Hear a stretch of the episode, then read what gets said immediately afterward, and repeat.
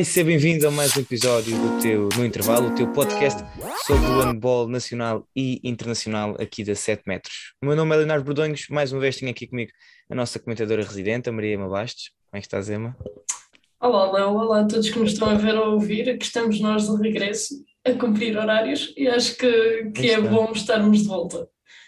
Era exatamente isso que eu ia dizer. Até agora o plano está a ser cumprido. Semana passada estivemos cá, hoje voltamos a estar aqui e esperemos na próxima semana também estar aqui convosco. Esta semana temos menos coisas do que tivemos a semana passada para abordar, não menos importantes. Vamos falar um bocadinho sobre o título do Benfica na primeira divisão feminina, os encarnados que são assim campeões nacionais pela primeira vez em 29 anos, depois também terem um longo hiato sem terem equipa de handball feminino, e vamos falar também um pouco sobre aquilo que se passa no campeonato de placar handball 1, em que a luta pelo título continua acesa, com Porto, Sporting e também o Benfica incluído neste grupo, a somarem triunfos para o campeonato. Emma, começamos, acho que faz todo o sentido começar pelo título na primeira divisão feminina, o Benfica que é campeão 29 anos depois, uma época até agora dificilmente não se pode dizer que foi perfeita, tirando o empate com o ABC na segunda jornada, esta equipa do Benfica só coleciona vitórias e conseguiram o triunfo frente à Juvelis em Leiria, que acabou por dar esse tão desejado título à equipa feminina do Benfica. Deste ponto de vista, e olhando para aquilo que tem sido e que é a tabela classificativa, é um Benfica que realmente dominou uh, e acho que é impossível dizermos que não é claramente um justo campeão. Sim, claramente que o Benfica é um justo campeão, acho que aí não há, não há muitas questões, uh, também dado, dado o investimento que o clube tem feito, principalmente também no mercado de inverno, a aproveitar para, para se continuar a reforçar, um, eh, e é justamente campeão e claramente a equipa mais forte do nosso campeonato e este jogo na Juvelis, uh, embora Benfica teoricamente a jogar em casa, dada a inversão de jornada, uh, foi um bocadinho estranho em certos momentos. Eu acredito que a equipa do Benfica estivesse muito ansiosa pelo término do jogo e acabaram por vencer com alguns momentos de tranquilidade, outros nem tanto, uh, mas acabaram por vencer justamente e sagrar-se campeões uh, quatro anos depois de Benfica ter regressado com, com o handball feminino. Uh, acho que é uma vitória importante, não só para Benfica, mas também para o handball português. Começarmos a ver um investimento a dar resultado e esperemos que, que para o ano, nas competições europeias, o Benfica consiga fazer alguma gracinha e talvez colocar uma equipa portuguesa onde não vemos há muito tempo. Sim, tocando uh, aí nesse ponto de, de, ter sido um jogo claramente, se calhar diferente, é uma equipa do Benfica que tinha os nervos uh, de potencialmente se tornar uh, campeã nessa mesma jornada uh, e achei incrível o próprio vídeo que vários atletas do Benfica partilharam ao longo do, dos últimos dois dias, se não me engano, que o Benfica fez a mostrar o, o backstage daquilo, acho que até se chama mesmo o backstage do, do título, e houve um momento que eu, por um lado, achei interessantíssimo, é aqueles momentos de fazer assim o coração ficar mais molinho, porque eles mostraram o vídeo várias mensagens que pareceram ser as famílias das atletas uh, gravaram um, ehm, e mostraram-lhes isso antes do jogo. E eu, por um lado, vi aquilo e achei, ó, oh, que fofinho, mas por outro lado, fez-me alguma confusão. E eu vou-te explicar o porquê. Porque eu acho que se eu fosse, se fosse eu naquele lugar, já ia de certeza ter aquela vontade de ir para dentro de campo com alguns nervos, porque estamos a falar do jogo do título. E se me metesse a minha família a desejar uma mensagem assim, e, é o que se vê, elas acabam todas em lágrimas, como é normal. Uh, eu, eu, eu, eu, não sei como é que ia entrar dentro de campo. Eu, eu, porque eu achei aquilo, é, é claro, é claro que é um momento muito fofo e é para dar uma, uma emoção diferente, mas eu entrava para dentro de campo completamente reventado já. E acho que, sinceramente, acaba por ser isso que acontece, recebendo ou não essas mensagens, as jogadoras sabiam à partida que aquele jogo, apesar de ser contra uma equipa que está ainda hoje a lutar pela manutenção, que está claramente abaixo uh, do Benfica, um jogo teoricamente fácil, é um jogo que é muito complicado na mente do, das jogadoras do Benfica, do plantel do Benfica, pelo significado que tem. Estavam a 60 minutos de conquistar um título que fugia ao clube há quase 30 anos. É certo que durante muito, muitos desses anos um, a modalidade não existiu, uh, mas é um título bastante importante que marca o regresso do handball feminino ao Sport Lisboa e Benfica. E essa responsabilidade acaba por pesar, e tal como tu dizes, com essas mensagens fofinhas, acaba por pesar ainda mais mas acho que o título também ganha, ganha outro significado, que não podemos dizer que foi um título difícil de conquistar para a equipa do Benfica, mas que tem um peso bastante significativo. Sim, exato, e isso é foi uma constante nas, um, nas declarações da maior parte dos, dos intervenientes desta equipa do Benfica. O, o técnico João Alexandre Florencio falou muito sobre isso e, e destacou uh, deu os parabéns também e o, o, apoio, agradeceu o apoio que a estrutura do Benfica deu, o mesmo foi dito uh, por, uh, não só pela restante equipa técnica, mas também pelas diferentes atletas que ressalvaram sempre o tempo que passou desde o último título do Benfica e que realmente agora eh, também continuam motivadas para aquilo que será a Final Four da, da, Taça de Portugal. E portanto é aqui também, Emma, e isto foi algo que nós falámos a semana passada e, e que é muito característico. O Benfica, neste caso, a aposta que faz no, no handball feminino é muito importante e eu acho que foi algo que tu também disseste a semana passada para tentarmos dar cada vez mais também eh, visibilidade a esta modalidade, porque sabemos que depende muito como, como, como se não me engano, foi uh, uma das atletas do Benfica que disse, uh, sim, já tem aqui a Patrícia Rodrigues, que disse que se sentem as bancadas mais cheias e quando o bolo feminino está a crescer. Isto é muito importante uh, para, neste caso, o handball e o handball feminino tentarem arranjar o máximo de, de, de, oportunidades que têm para trazer pessoas para a bancada. E isso, e neste caso, olhando para, para Porto, Sporting e Benfica, a massa associativa e o tamanho da massa associativa que tem é muito importante para conseguir trazer cada vez mais atenção a esta, a esta modalidade, ou a esta vertente do handball, não é? Sim, sem dúvida que, que o aparecimento do Benfica foi muito importante nesse sentido e, e esperemos daqui a uns tempos, porque lembro-me perfeitamente, há uns três anos, o Sporting também falou que, que, estava muito próximo de abrir a vertente feminina e isso era importante, tal como tu disseste, a massa associativa desses clubes ditos grandes em Portugal, uh, muito à custa do futebol, pode ser bastante positivo para o handball feminino, porque há muita gente que vai ver um jogo de handball feminino por ser com o Sporting ou por ser com o Benfica. Sabemos que isso acontece e acaba por trazer pessoas novas para a modalidade que até podem gostar e a partir daí criar mais adeptos do handball, neste caso feminino, que seria bastante importante que sabemos que infelizmente não temos um público nem parecido com o handball masculino, nem parecido com muitas das modalidades de pavilhão. E esperemos que ainda para mais de uma altura em que o handball feminino em geral em Portugal também está a crescer com os resultados recentes da seleção nacional, é muito importante que a aposta se mantenha uh, e portanto no fundo também há, neste caso este título do Benfica pode ser muito importante para a modalidade por chamar ainda mais atenção uh, àquilo que, que, se faz e de bem no handball feminino em, em, Portugal, portanto dar aqui os parabéns ao Benfica e a todas as atletas, equipa técnica, todo o staff desta equipa feminina do Benfica que se sagra assim campeã nacional na época 2021-2022, um título que já fugia há 29 anos e o Benfica consegue, a três jornadas do fim, garantir esse campeonato. A equipa do Benfica que até o momento só tem um empate frente ao ABC e do resto são tudo vitórias. Portanto, aqui mais uma vez dar os parabéns à, à equipa encarnada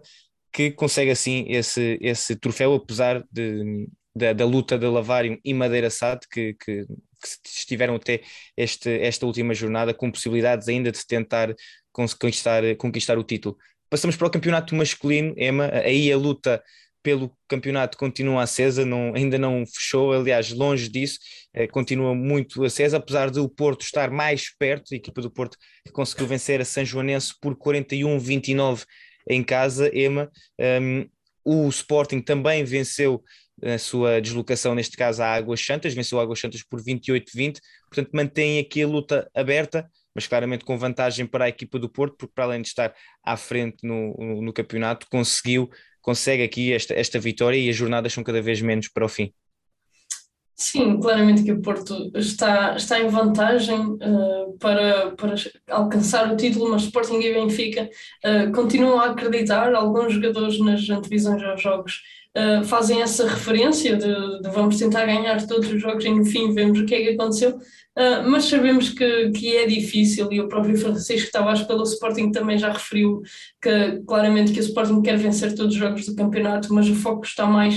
uh, virado para aquilo que será a Final Four da Taça de Portugal, porque aí sim partem todas as equipas em pé de igualdade e no campeonato o Porto segue com três pontos de vantagem que é o suficiente, mesmo tendo de enfrentar o Benfica, um, vencendo ou não, vai continuar no primeiro lugar e são poucos os jogos para o fim do campeonato e acho que os Dragões não vão facilitar, mesmo nesse jogo contra o Benfica, uh, acredito que a equipa do Porto esteja muito motivada para reconquistar o campeonato.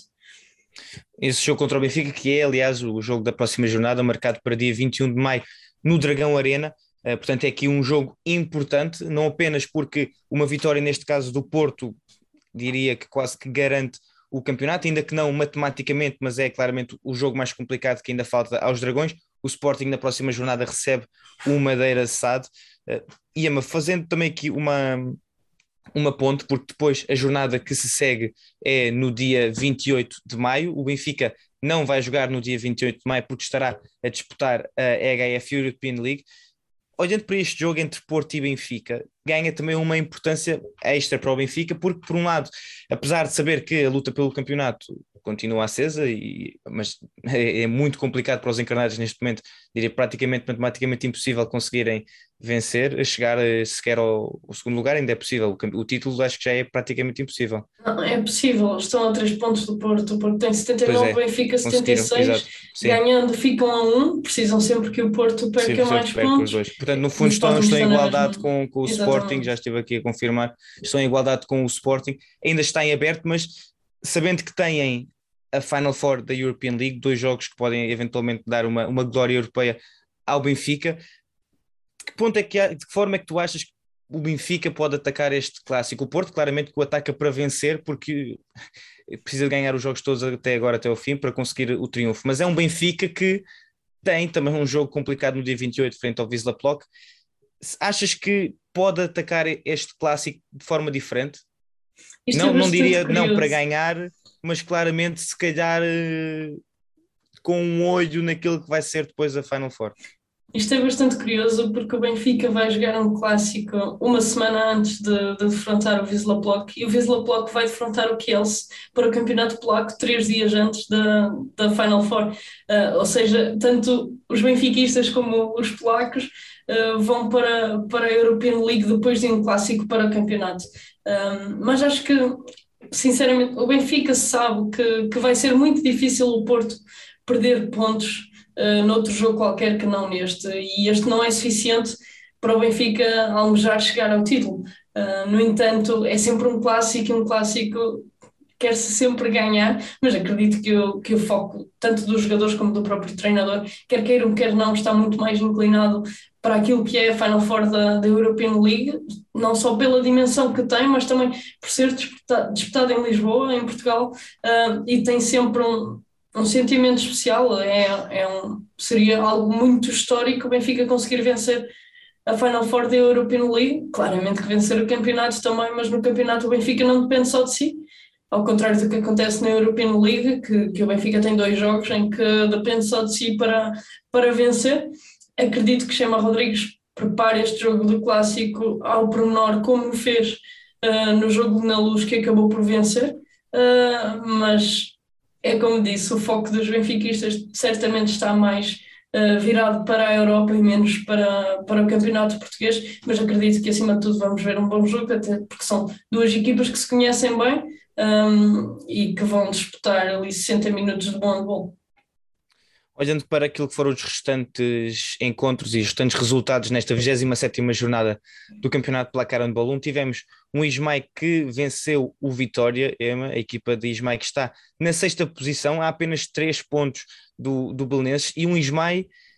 que se calhar não se daria muito por eles, mas que conseguem estar aqui ainda na luta, claramente, e, e diria quase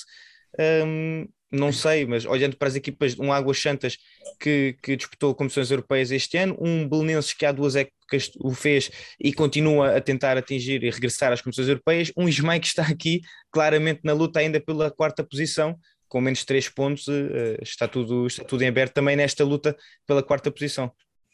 Sim, isso é uma ótica interessante que eu nem tinha olhado para.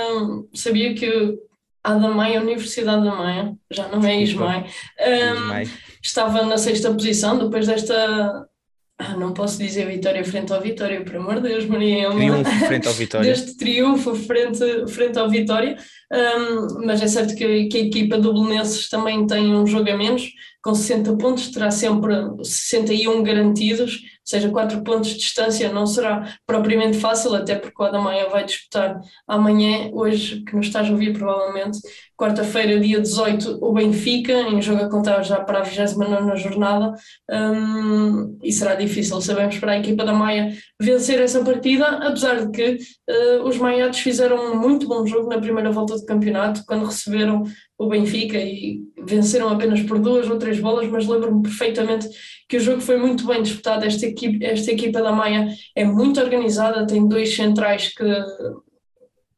pá, não sei de descrever, principalmente Manuel Lima, é um jogador muito completo. Um, eu sou muito defensora de centrais, toda a gente sabe disso. E além disso, o Diego Ribeiro, por exemplo, neste último jogo, uh, frente ao Vitória, somou 40 e qualquer coisa por cento de eficácia. Uh, muito perto dos 50 e tendo um guarda-redes assim, e depois uma equipa que, apesar de não ter um lateral direito esquerdino com, com muita potência de remate exterior, é uma equipa muito organizada, muito paciente, joga muito para a segunda linha uh, e defensivamente tem um 6-0 muito profundo, causa muitas dificuldades um, à primeira linha dos adversários e, e, por isso acho que estão hoje no sexto lugar, mas tal como tu referiste, lembro-me que o início da época para esta equipa da Maia foi um bocadinho irregular, mas a partir do momento que conseguiram acertar o seu modelo de jogo, acho que, que estão bastante fortes e são uma das equipas sensações do nosso campeonato. Tocando aqui na, na questão do Belenenses, que eu acho que também é, é importante mencionar, a equipa do Belenenses que viu sair o seu, o seu treinador João Galego Garcia e deixa, acaba por deixar a equipa na quarta posição do campeonato com 60 pontos, tal como tinha dito há pouco, é uma equipa do Belenenses que procura regressar às competições europeias como, como já o fez anteriormente e que à saída de, de João Galego Garcia o professor Carlos Jorge Nunes vai assumir o comando técnico da equipa, já estava com a equipa B e Júniores e agora vai liderar a equipa A naquilo que são as últimas jornadas. Emma, olhando para aquilo que foi também esta época do Belenenses, vai ser interessante ver de que forma é que agora os azuis do Restelo conseguem lidar com esta mudança no comando técnico quando a luta continua uh, por uh, aquilo que parece ser o seu objetivo já há algum tempo, que é uh, as competições europeias. Sim, deixa-me referir só que esta saída veio assim surpreender um bocadinho, porque acho que, que está à vista de todos que o Belenenses estava a fazer uma boa época, consolidando já ali um quarto lugar, ainda que com um jogo a menos uh, do que as restantes equipas. Uh, foi algo que me surpreendeu um pouco. Não sei como é que a equipa uh, vai reagir, mas é certo que também faltam poucas jornadas e acredito que consigam uh, defender este quarto lugar e teremos um, um Belenenses de volta às competições europeias, provavelmente ao playoff de acesso à fase de grupos, e veremos se são capazes de, de prosseguir e de garantir também este, este quarto lugar. Veremos aquilo que então se passa nesta última fase, estes últimos 10 metros, se, olharmos para esta corrida de 100 metros, que é o Campeonato de Placar Handball 1, estamos na fase final, muita coisa ainda por decidir, não apenas no topo da tabela, mas também no fundo, com ainda várias equipas a lutar pela manutenção. Veremos aquilo que se passa a três jornadas do final. Esta fim de semana que passou, tivemos a 27 jornada, falta a 28, a 29 e a 30 para concluirmos mais uma temporada no campeonato placar Handball 1. Relembro que na primeira divisão feminina já temos campeão, o Benfica sagrou-se campeão com 29 anos depois, com apenas um, um empate e o restante foram triunfos por parte da equipa lisboeta. Dar aqui mais uma vez os parabéns ao Benfica e também fazer mais uma ressalva, Emma, já que falamos do Benfica, que é, e fizemos o mesmo a semana passada, vamos ter a Final Four da EHF European League aqui em Lisboa nos dias 28 eh, e 29 de maio, vai ser no Altice Arena, os bilhetes penso que foram colocados à venda hoje e, portanto, é muito importante, não apenas para adeptos, sejam do Benfica, mas para os adeptos da modalidade, todos os adeptos do handball estarem presentes, marcarem presença, não apenas no jogo da equipa portuguesa, mas nos quatro jogos que vamos ter direito de ver aqui em Portugal, porque realmente a EHF está com muita atenção àquilo que se passa em Portugal e só assim é que conseguimos manter essa atenção e provar-lhes que temos aqui condições para olharem para nós, quem sabe até para acolher outro tipo de competições, não é? Sim, como é o caso também do, do Europeu Sub-20, que vai decorrer em julho no norte do país, Matosinhos, Vila Nova de Gaia e Gondomar, e que os bilhetes também, também estão à venda na, na Ticket. Deixa-me só fazer uma ressalva aqui, ainda no, no campeonato Placar de Bola 1, também na primeira divisão feminina, porque já temos duas equipas que garantiram, garantiram que não conseguem evitar a descida. Uh, do lado masculino, o Boa Hora já não tem qualquer oportunidade de fugir à descida de divisão e na feminina o Almeida Garrett está nas mesmas condições. Um, ainda na masculina, a Artisqueira Vanca garantiu já a manutenção e, no sentido contrário, a AD São Joanense uh, garantiu a presença naquela liguilha que se vai disputar entre o 13º e 14º classificado uh, desta edição do Campeonato Handball 1, frente ao segundo classificado da segunda divisão, e a partir dessa Liga A3, apenas um uh, vai garantir lugar no, no principal escalão português. Um, o outro lugar nessa Liga A3 será sempre disputado até ao fim entre o Sporting da Horta e o Chica Ball, que estão neste momento disparados por 4 pontos, uh, com o Horta na frente com 37 e ainda um jogo a menos, uh, e veremos qual das duas equipas conseguirá uh, ficar nessa liguilha e não, não descer diretamente da primeira divisão. Um, no, no lado feminino, acho que as contas estão, estão bastante mais engraçadas. Uh, além do Almeida Garrett já ter descido, o Maia, Maia Stars esta jornada venceu, aliás, em jogo em atraso, referente, uhum. referente à 17 jornada, venceu o Colégio de Gaia, que está em quinto lugar, uma vitória muito importante para as contas da manutenção e ainda temos Lessa, Maia Stars, Porto Salvo e Juvelis a lutar para a manutenção e na feminina acontece exatamente o mesmo que na masculina, duas equipas, 11 e 12 irão disputar a liguilha com, com o segundo classificado da segunda divisão para garantir um lugar no principal escalão e acho que as contas aqui estão bastante engraçadas porque do décimo ao décimo terceiro a diferença de pontos é muito curta uh, e vamos ter muita luta até ao fim. Sim, o que não falta é, como eu digo, vamos ter muita emoção até, até fim. Vem aí três semanas, três semaninhas ainda de três semanas, um mês de muita emoção, já para não falar depois também daquilo que serão as Final Four da, das taças de Portugal masculina e feminina, portanto ainda falta muito e bom handball, já para não falar nas competições europeias. Se ficarmos aqui a analisar tudo, ficamos aqui mais uma, mais uma boa hora a falar sobre tudo aquilo que ainda se vai passar, não só em Portugal, mas também lá fora mas sim, veremos então aquilo que acontece na luta pela manutenção do campeonato, também na luta pelo título e no dia 28 e 29 esta EHF European League se vai disputar em Lisboa. Veremos que surpresa é que nós também vos trazemos e mantenho também o, o meu, a minha proposta. Enviem-nos uma mensagem. Eu não recebi nada, a Emma se calhar recebeu e não disse, mas enviem-nos uh, mensagens de coisas que gostavam de ver e que se quer um bocadinho mais arrojadas nesta HF European League. Nós vamos tentar trazer-vos algumas surpresas uh, desse, desse evento que vai decorrer no dia 28 e 29 de maio no Altice Arena. Portanto, até lá tem que ficar muito atentos a todas as nossas plataformas para perceber aquilo que se vai passar. Relativamente a esse pedido que, que fizemos na semana passada, não recebi mensagens, mas, mas recebi mensagens de, de alguma felicidade por estarmos de volta e isso também acaba por ser gratificante para nós. Um, já sabem que gostamos muito de, de, receber os vossos feedbacks e, e estaremos aqui com a maior regularidade possível a gravar estes episódios especiais para ti. Exatamente, exatamente. Agora tenho que ficar mesmo atentos para perceber aquilo que se passa. Este foi mais um episódio do No Intervalo. Obrigado a todos os que nos continuam a acompanhar, não só aqui no podcast, mas também na 7 metros, em todas as plataformas, no Twitter, no Facebook, no Instagram, no TikTok, na Twitch, no YouTube, no Google Podcasts, no Apple Podcasts em todas as outras plataformas onde se podem ouvir podcast, no Spotify, é muito importante para nós e é para vocês exatamente que nós fazemos isto. Portanto, agradecer em meu nome e também no nome da EMA em mais um episódio do No Intervalo. Não perca o próximo episódio, porque nós também não. Até à próxima.